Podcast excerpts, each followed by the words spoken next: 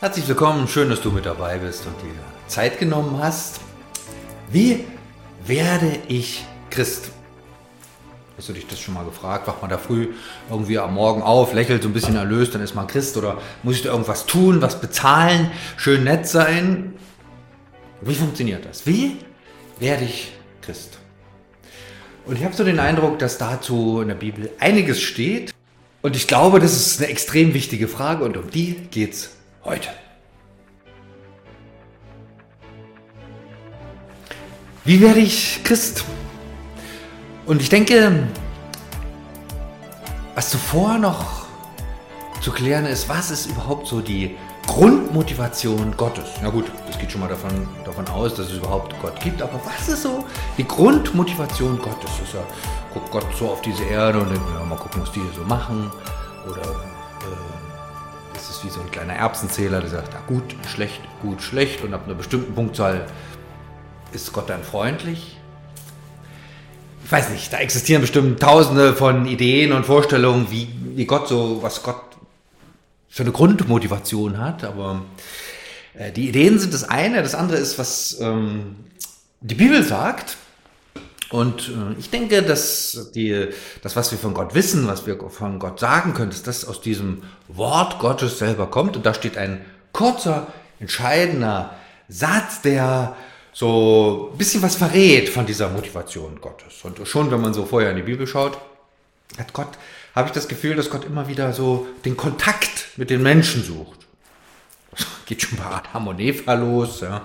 Im Garten haben die so ein bisschen Zeit und reden miteinander. Und äh, Abraham muss raus vors Zelt und muss die Sterne zählen. Und Gott sagt ihm, du, so viel werdet ihr auch mal sein. Oder Gott spricht mit Mose und, und, redet lange mit ihm, bis er dann endlich mal losgeht. Und auch zwischendrin, äh, immer wenn Mose die Nerven verliert und die Geduld verliert, Gott redet mit ihm. Und Jesus, ja, Jesus immer wieder, der mit Gott, seinem Vater, redet. Bis ihn dann sogar mal seine Freunde fragen, äh, wie geht das mit dem Beten? Das ist so was Wichtiges, so diese, diese Gemeinschaft, diese Verbindung, dieses ähm, Miteinander. Das ist noch nicht die Grundmotivation, das ist so die Fläche, in der das dann passiert. Die Grundmotivation erschließt sich noch aus einem anderen ganz klaren, einfachen Satz und der steht im Johannesevangelium.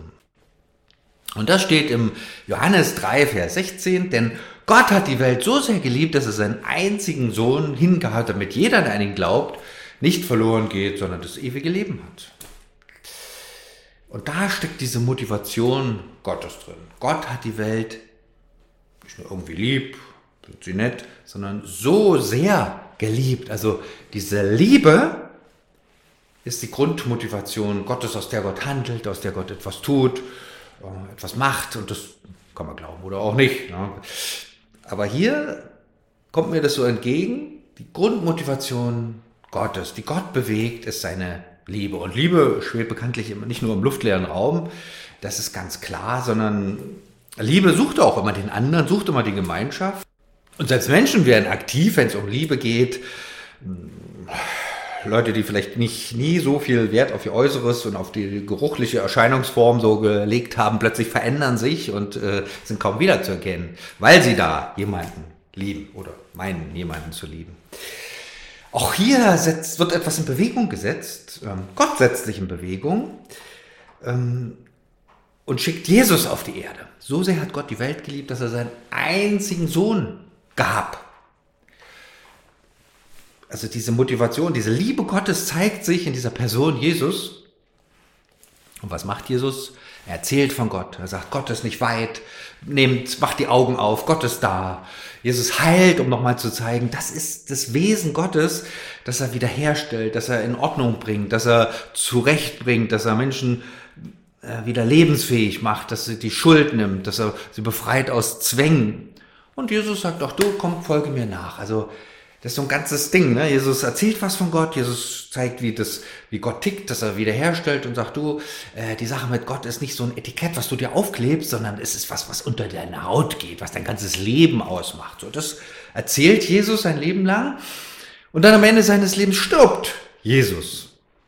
Äh, und die Bibel sagt, er stirbt sozusagen, um den Weg frei zu machen zu Gott, damit wir einen Ort haben, wo wir mit unserer Schuld hin können, mit unserem Versagen, mit unserem, was einfach nicht funktioniert, wo wir nicht mit Gott in Verbindung stehen und Jesus sozusagen die Brücke zu Gott. Ja, und das ist natürlich schon mal eine spezielle Form der Liebe. Ich weiß nicht, was du unter Liebe verstehst, aber hier wird sowas deutlich, äh, dass Liebe was ist, was gar nicht, wo ich gar nicht mein, mein, eigenes Ding suche, sondern wo ich gucke, was nützt dem anderen, wie helfe ich dem anderen und bereit bin zum Opfer, zur Hingabe, ja geradezu zur Selbstaufgabe. Das ist natürlich schon, das ist natürlich schon Liebe in besonderem Maß. Also ich höre Liebe nicht, die aufhört, wenn es schwierig wird. So sagt, oh, ich habe die Liebe verloren. Ähm, soweit ich das verstehe, verliert Gott die Liebe zu uns nicht. Jesus zeigt diese Liebe Gottes. Er verschenkt sich. Okay, und Liebe ist ja nie nur so eine Einbahnstraße. Liebe, Liebe, Liebe und oder nichts, sondern Liebe sucht immer eine Antwort. Und diese äh, Liebe Gottes, äh, diese Antwort auf die Liebe Gottes, sie sucht auch Jesus. Ähm, und auch hier in diesem einen Vers wird deutlich, ähm, warum Jesus diese Antwort sucht, weil die was ganz Entscheidendes ausmacht. Also die Liebe Gottes bringt Jesus auf die Erde, äh, damit wir Anteil am ewigen Leben haben. Jetzt ewiges Leben, ne? das klingt schon wieder so kirchlich und keiner weiß, was gemeint ist, aber äh, ab und zu gibt es so Momente, wo klar wird, dieses Leben hier ist nicht ewig. Ist schön für uns in unserem Breitengraden, es ist, hat viele gute Seiten, es ist auch lang für die meisten, aber es kann richtig krass enden. Plötzlich, unerwartet. Oder es endet auf jeden Fall, manchmal ist es auch plötzlich und unerwartet. Und, sagt, und Jesus sagt, äh, du, ich habe ein Leben für dich, was über dieses Leben hinausgeht. Und das gibt es nicht einfach so mit dem Eimer ausgegossen für alle, sondern das kann ich dir nur geben, wenn du auf meine Liebe antwortest. Aber ich zeige dir um alles in der Welt meine eigene Liebe. Denn äh, Gott braucht keine Roboter, die so Befehlsempfänger sind, liebt mich, äh, sondern Menschen, die sich selber entscheiden. Die die Freiheit haben, sich selber entscheiden, so oder so. Und das geht am Ende, die Sache mit Gott geht, ging immer nur freiwillig. Kann man im Alten Testament gucken, im Neuen Testament. Ohne Freiwilligkeit wird es schwierig. Und deshalb kamen dann die ganzen Propheten und erzählten was von Gott und luden manchmal auf sehr drastische Weise ein. Und hier Jesus, er sozusagen nochmal äh, die menschlichste Seite Gottes sozusagen oder die liebevollste Seite Gottes äh, zeigt, um diese Einladung einzusprechen. Du, ich investiere meine ganze Liebe in dich, dass du Teil hast an diesem ewigen Leben. Und dann heißt es hier ganz einfach, kurz und knapp, jeder, der glaubt, hat das ewige Leben. Das klingt jetzt nicht nach langen, langen Bedienungseinleitungen, wie werde ich jetzt Christ oder was muss ich da machen oder muss ich irgendwelche Hürden erfüllen oder Kirchgeld bezahlen oder was weiß ich, sondern jeder, der glaubt. Jeder ist jeder. Ne? Das ist, geht von, keine Ahnung, der älteren Dame bis zum skrupellosen Verbrecher oder vom äh, Politiker jedweder Art bis zum zugeplagten Schüler und da ist kein vorne und kein hinten. Jeder heißt jeder. Doch es gibt so eine kleine Bedingung und die heißt Glaube. Ja, wir wissen, der Glaube macht das ewige Leben ist nicht, aber er nimmt es an. Weil tatsächlich Gott mich wertschätzt als Person und eben auch fragt, willst du das? Möchtest du das? Und meine Sache ist dann darauf zu reagieren, im Glauben zu reagieren und sozusagen Ja zu sagen.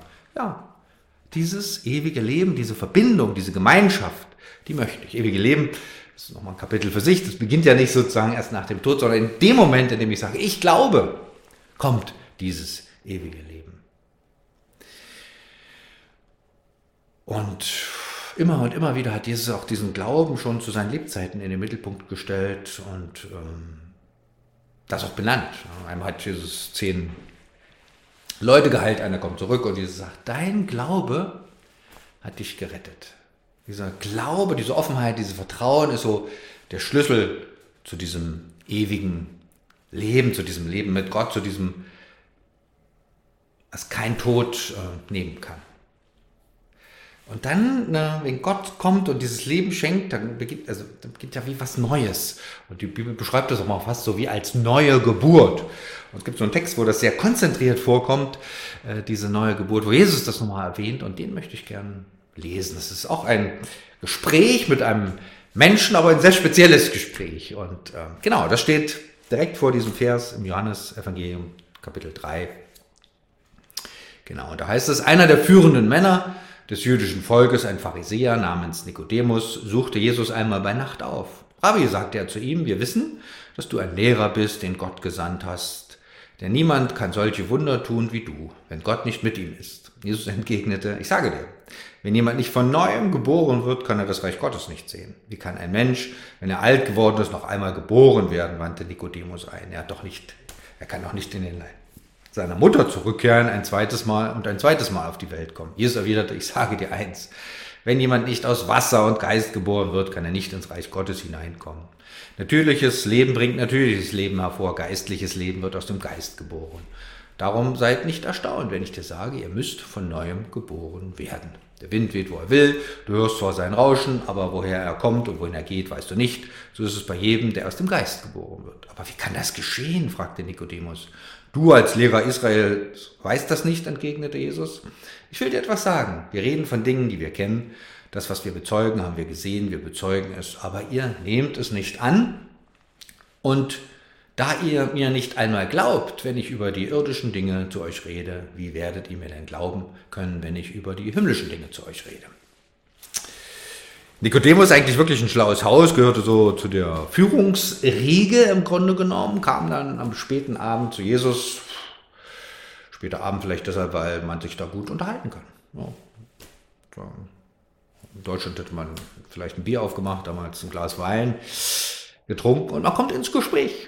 Und äh, das interessiert ihn. Er geht extra zu Jesus, um diese Frage, äh, die Frage hat er, hat er gar nicht, aber er fängt erstmal an, äh, Jesus zu loben und diese er geht ja zu ihm ne, und ist da auf der Suche nach ihm und ist ja auch ein sehr interessantes Gespräch. Jesus lässt sich von dem Lob gar nicht beeindrucken. Es ist nicht, äh, sondern er geht sofort auf die 100 und ähm, sagt, du musst von neuem geboren werden. Und da fordert er den Nikodemus schon stark heraus. Vielleicht überfordert er ihn in dem Moment, aber das macht Jesus immer mal. Ähm, und dann kann man natürlich Kopfschütteln und gehen, aber das macht Nikodemus nicht. Er bleibt hier dran, er fragt nach. Ähm, Jesus erklärt dann auch erstmal was sozusagen, was übernatürlich, was geistliches. Und äh, Nikodemus fragt erstmal dann natürlich ganz menschlich nach. Ja, hey, neu geboren. Wenn ich äh, das mit der natürlichen Geburt, das geht nicht nochmal. Ja, das war Jesus auch klar sondern es geht hier um eine geistliche Geburt. Ein, etwas, was, und dann braucht Jesus noch diese Begriffe Wasser und Geist. Und, und der Geist ist der, der das dann macht. Der, der natürliche Mensch wird natürlich geboren, aber der geistliche Mensch wird aus dem Geist geboren. Und der weht noch, wo er will. ist natürlich alles sehr verständlich. Was meint Jesus jetzt hier? Zumindest eine neue Geburt gibt es ein Vorher und Nachher. Ne? Also eine Geburt kündigt sich meistens schon an, so neun Monate im Durchschnitt und gibt es verschiedene Vorbereitungen, aber irgendwann gibt es den Punkt, wo das Kind da ist und dann hört man es schreien und man muss sich kümmern. Es gibt Vorher und Nachher und auch eine neue Geburt ist erst nicht da und dann ist sie da. Es gibt wie einen Anfang. Das ist ein Zeichen von einer Geburt und ähm, ein Baby bleibt dann, sollte im Normalfall kein Baby bleiben, sondern das wird gefüttert, gepflegt, geliebt, keine Ahnung, eine ganze Menge. Und dann braucht es Zeit, bis es heranreift. Und so ist es natürlich bei dem geistlichen Menschen auch. Aber hier geht es erstmal um die Geburt. Äh, es beginnt was ganz Neues und Jesus betont das immer wieder. Ohne neue Geburt, ohne diesen Moment, ohne diesen Anfang, wo der Geist äh, zum Zuge kommt, geht es nicht. Das ist sozusagen das Tor ins Reich Gottes. Ähm, und dann Wasser und Geist, wie hängt das zusammen? Bei Wasser denkt man vielleicht gleich an Taufe, aber ähm, wenn die Menschen damals an, an Wasser gedacht haben und sich auch an Reinigung, da war sehr viel Reinigung dabei, sehr ins Wasser hineinsteigen, ähm, sozusagen absterben. Ähm, also auch die Urchrist, die ersten christlichen äh, Nachfolger Jesu, wir haben die getauft, natürlich ist der Mensch eingetaucht. Also dieses Wasser hat was Lebensspendendes, aber auch was Tötendes sozusagen, weil dieser alte Mensch, der stirbt. Und das Neue entsteht. Ich sage Ja zu was, wenn ich Ja zu was Neuem sage, sage ich zugleich auch Nein zu etwas Alten. Also, das ist uns auch heute nicht mehr ganz so vertraut. Ich denke, wir werden auch so ein bisschen wie der Nikodemus und stehen etwas auf dem Schlauch. Und dieser Geist Gottes ist natürlich Jesus, der diesen Geist schenkt. Jesus, der den Heiligen Geist schenkt. Ohne diesen Geist Gottes komme ich auch gar nicht auf die Idee, irgendwas mit Gott zu tun zu haben. Dass er mir überhaupt die Augen öffnet für diese Welt Gottes. Sage ja, das will ich. Ich brauche dieses ewige Leben. Das ist so ein großes Geschenk und ich sehe diese Liebe Gottes. Und dieser Geist ist der Türöffner für Gottes Welt. Und ähm,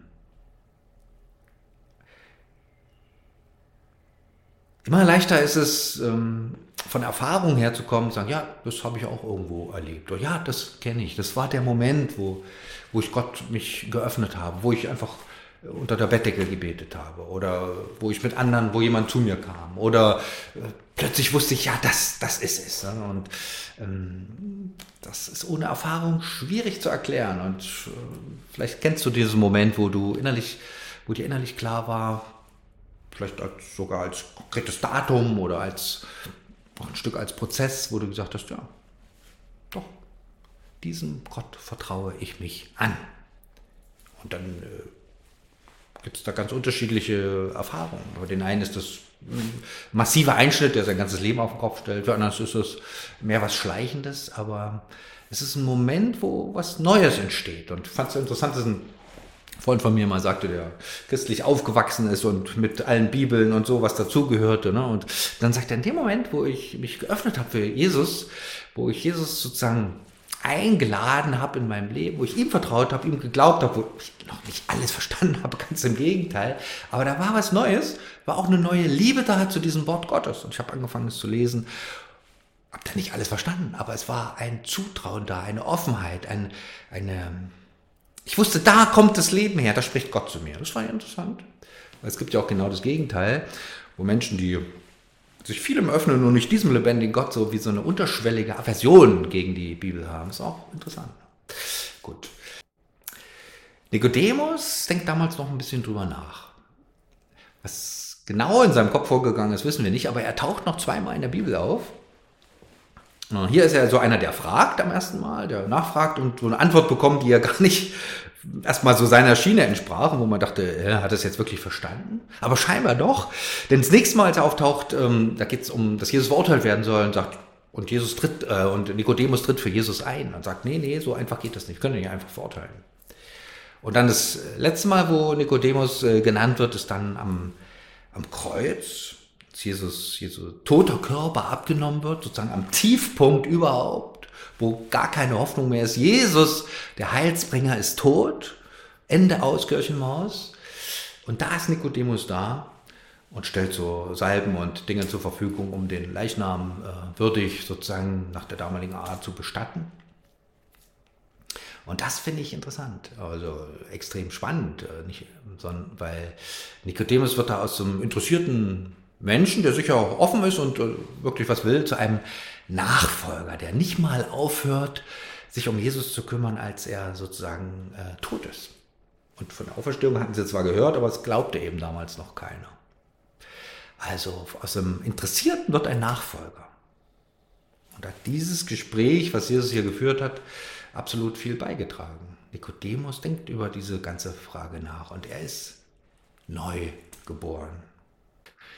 Jesus sagt, du musst neu geboren werden. Und diese neue Geburt vollzieht sich, indem ich sage, ich glaube. Jesus, mit Zittern und Zagen oder manchmal auch mit großer Freude, ich glaube. Ähm, und dann ist es ja gar nicht so viel ich, sondern dieser Heilige Geist, der mich erfüllt. Und um den kann ich auch bitten, sagen, komm, Heiliger Geist, und hilf mir, dass ich Ja sagen kann zu diesem lebendigen Gott, dass du mir diese neue Geburt schenkst dass du mir dieses neue Leben schenkst. Und da bin ich äh, sehr gespannt und interessiert, das zu entdecken und diesen Weg zu gehen mit dir und dieses Leben einzuatmen, einzusaugen, was du mir schenkst, dieses ewige Leben. Deshalb ist Jesus ja auf diese Welt gekommen, um sich zu verschenken, um Gottes Liebe zu zeigen, sagen, du, ich habe was für dich. Ein Leben, was ewig hält. Und Jesus, Gott scheint es ja so wichtig zu sein, dass er sich da so investiert, weil alle Alternativen ja eben auch schrecklich sind. Eben nicht dieses ewige Leben zu haben. Das scheint auch zu gehen. Und da kommt Gott absolut in Bewegung sagt, das ist das, verhüte sozusagen Gott. Und äh, will uns überwältigen mit seiner Liebe, dass wir dieses ewige Leben entdecken und dann sagen, ja, Jesus, ich nehme das an. Mit meinen Fragen, mit meinen Zweifeln, mit allem, aber ich nehme das an, dieses ewige Leben. Und dann ist es ganz einfach, diesem ewigen Gott zu begegnen und sagen, da reicht ein schlichtes Gebet, wo ich einfach mein Herz ausdrücke und sage, Herr, du siehst das Alte, nimm das hin, was da falsch und schwierig war und schenk mir dieses Neue. Ich glaube dir. Mehr ist es nicht mit dieser neuen Geburt und doch ist es sozusagen ein absoluter Kernpunkt in diesem Universum, ein Riesengeschenk, eine große, große Sache, die sich doch so einfach und schlicht vollzieht, wo etwas Geistliches in meinem Leben Raum äh, gewinnt, Gott selber Raum gewinnt und mit der Zusage, dass das ewig bleibt. Neugeboren? Bist du neu geboren? Vater im Himmel, danke für deine Motivation, dass du zu uns kommst mit deiner Liebe. Und ich bitte dich, dass wir die auch entdecken. Ist gar nicht so einfach. Ah, und dann schenk uns so diese Sehnsucht nach diesem Leben, was du gibst, und den Mut, es anzunehmen im Glauben. Und danke, dass du da bist mit deinem Geist, mit deiner Kraft und dass du gerne neues Leben schenkst, ewiges Leben schenkst und es auch erhältst. Dafür bitte ich dich, dass viele, viele, viele Menschen hier in unserem Land das neu entdecken, dieses Leben, was du gibst. Ein Leben in alle Ewigkeit.